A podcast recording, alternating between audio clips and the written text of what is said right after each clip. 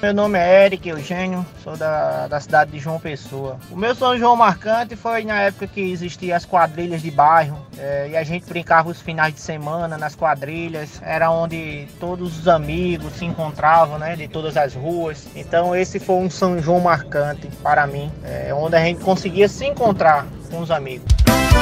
São João tá diferente.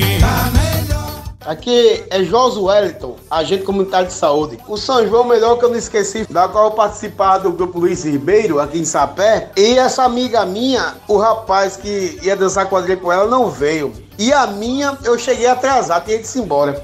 Resumindo, deu tudo certo. Aí até hoje eu lembro, foi a melhor coisa que marcou na época de São João, em 94, velho. Foi. A melhor época de São João. Isso, um abraço, vocês aí. Convidei a comadre Sebastiana pra dançar e chachar na Paraíba. Eu sou o Flávio de Cabedelo. É, o melhor São João que eu já passei com a minha família foi quando a gente conheceu o engenho da Volúpia. E na oportunidade a gente pôde, pudemos escutar os filhos de Jackson tocando pra gente lá. Então foi uma lembrança maravilhosa. E na oportunidade a gente comeu aquela galinha de capoeira excepcional. E tenho certeza que ano que vem estaremos juntos. E gritava, A, I, O, U,